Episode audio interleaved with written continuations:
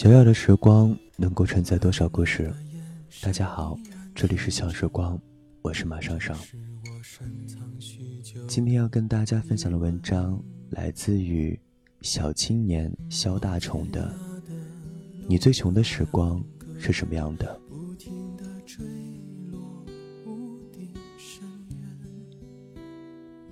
周日看奇葩说，看的那一期辩题是生活的暴击，你该感谢吗？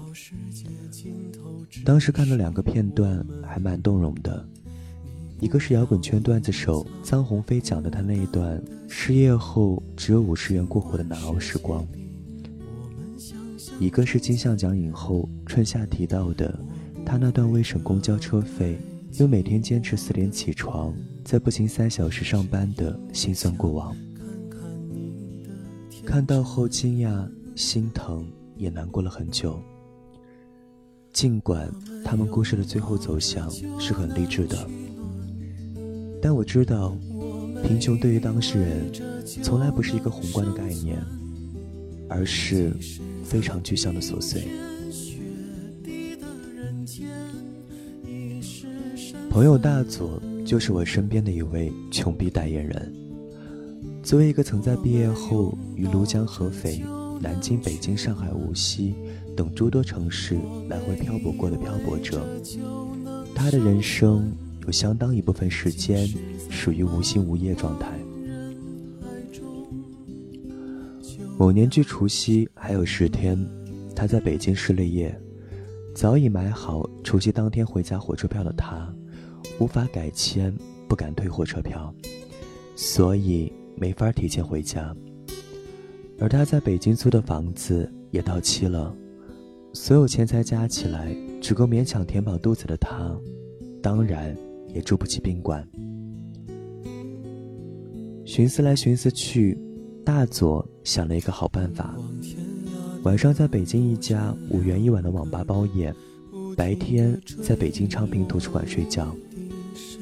此办法实施后，大佐才发现这其中有两个问题：昌平图书馆的闭馆时间跟网吧包夜开始的时间中间隔了三个小时。为了让这三小时也有处可去，大佐选择了用坐环城公交的方式打发时光。如此循环反复，他度过了十多天的无心无访日。回忆起那段日子，大佐说：“感觉自己当时很像《当幸福来敲门》里的威尔史密斯，所有行李随身携带，背着或拎着，洗漱在网吧厕所或图书馆厕所解决，抽不起体面的烟，只能买农村老头才会买的那种两块多的劣质烟，一副逃难的样子。”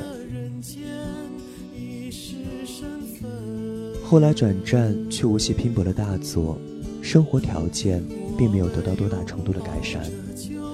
工资不高的他，只能在无锡的边缘小镇租了间一百五十元一月的农民房，不仅面积只有五六平方，而且窗户玻璃破损到不能遮风挡雨，厕所是需百米步行才可到达。更可怕的是，因为空间太过逼仄。大佐哪怕是在冬天，也需要提个水桶去外的院子里露天洗澡。跌跌撞撞多年，大走于 N 个城市摸爬滚打后，才终于把月收入由当年的百元、千元提高到了万元。照说这样，他的生活档次会有个很大程度的质变吧。然而步入中年后，要为养老、房贷这些事项做考虑的他。生活品质并没有特别大的飞跃。更丧的是，他于本月得罪领导后辞职，一切还得从头开始。另外一位朋友老梅来自县城干部家庭，照理说他的家庭谈不上穷，然而他还是经历过一段穷逼岁月。那年一直从事通讯行业的他，觉得压力山大，就换到了证券行业，也因此入了股市。可谁知一入股市深似海，千金散尽难复来。很快，老梅毕业后辛辛苦苦攒的十万积蓄就亏成了五万，至此被深套。与此同时，还拿着三千元实习工资的老梅，每月要承受一千五百元的房租、两千元的房贷、五百元的邮费及吃饭、购物、人情等开支。被深套后，由于没有可流动资金，他的日子开始过得捉襟见肘。但他又不想让家里知道他的亏损史，就只好一个人扛着。不凑巧，正当此时，老梅的老妈来合肥看他。很穷的老梅，尽管心里七上八下，但还是殷勤的陪着自家妈到处逛。逛着逛着，他终于惹祸上身。在商场里，老梅妈被一副近万元的手镯给迷惑后，就拖着不走了。老梅妈眉开眼笑的告诉老梅，说手镯精致大气。可以买来给他未来媳妇儿做见面礼。随后便问老梅有没有钱。内心五味杂陈的老梅哪敢对老妈坦白自己积蓄的去向，只好昧着良心回答有有有。然后强忍着内心的剧痛，给老妈刷了信用卡。待到还卡时，已欠债万元的他，只好又跟朋友借了一万，节衣缩食半年后。才还上。不久之后，老梅有了对象，家里为了他能早日成家，就资助他搞了新房装修。可待到新房装修完，准备添家具时，有骨气的老梅觉得再继续啃老太不男人了，便拒绝了父母们将要继续给予的帮助。存款依旧不多的老梅，就靠着每月的工资加奖金。慢慢分批购入家具，这个月一个沙发，下个月一个餐桌，再分期买了电视、空调，花了好几个月才终于把新家装满。而这段时间，老梅的银行卡几乎从来没有过余额。同事雷雷呢，照说是个南京原住民。又有着稳定工作，经济上的压力自然比我那些北漂、南漂的朋友小很多。可她刚结婚那时，也过了段比较穷逼的生活。那时她跟老公刚买房，花费很大，她手上积蓄只剩四千元时，新房的墙纸却没搞定，雷雷就只好在网上到处搜墙纸省运攻略。那时她跟老公刚买房，花费很大，他手上积蓄只剩四千元时，新房的墙纸却没搞定，雷雷就只好在网上到处搜墙纸省用攻略，随后根据攻略仔细测量家里每面墙的精确面积，并去了很多墙纸实体店亲自考察各种墙纸的长宽，最后用纸笔计算研究出了最划算的墙纸购买方案。买下墙纸后，蕾蕾又怕装修师傅浪费她辛苦买下的墙纸，就用嘴甜哄着装修师傅帮她省着贴，要求明面上整贴，看不到的地方用小块拼。后来墙纸贴好后，装修师傅和蕾蕾都吓了一跳，因为他们发现墙纸浪费面积，只有一个小瓷砖的大小。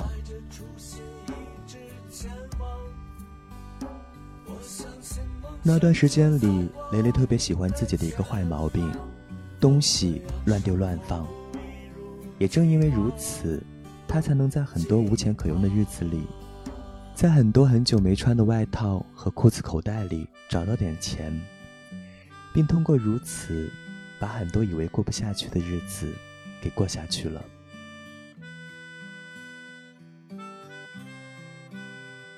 提起那些穷逼的日子。大佐说：“贫穷使他认识到生活的残酷、人情的冷暖，以及钱的重要性，也使得他在每一次有辞职念头诞生时，都会多一些时间考虑利弊得失。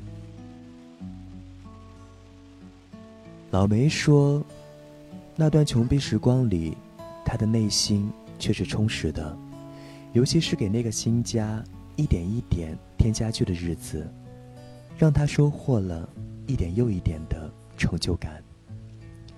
雷雷则觉得自己那段穷逼的时光很经典，很值得怀念，因为他在其中感受到了自己很大的能量，那种哪怕很穷也要好好追求生活质量的能量，那种为更好的生活而绞尽心思的能量。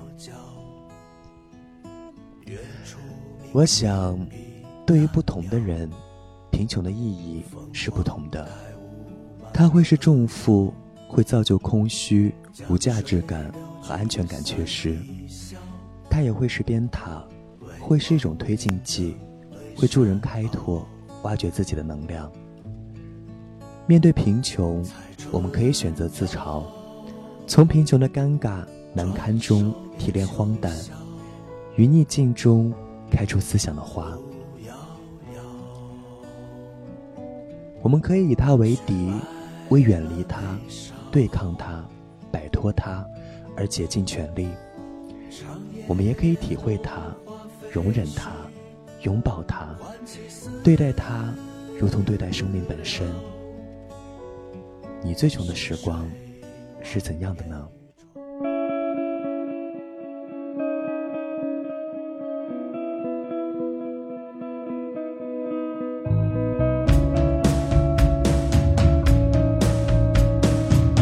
节目歌单，微信订阅号搜索 x s g y y d t，欢迎关注小时光微信公众平台。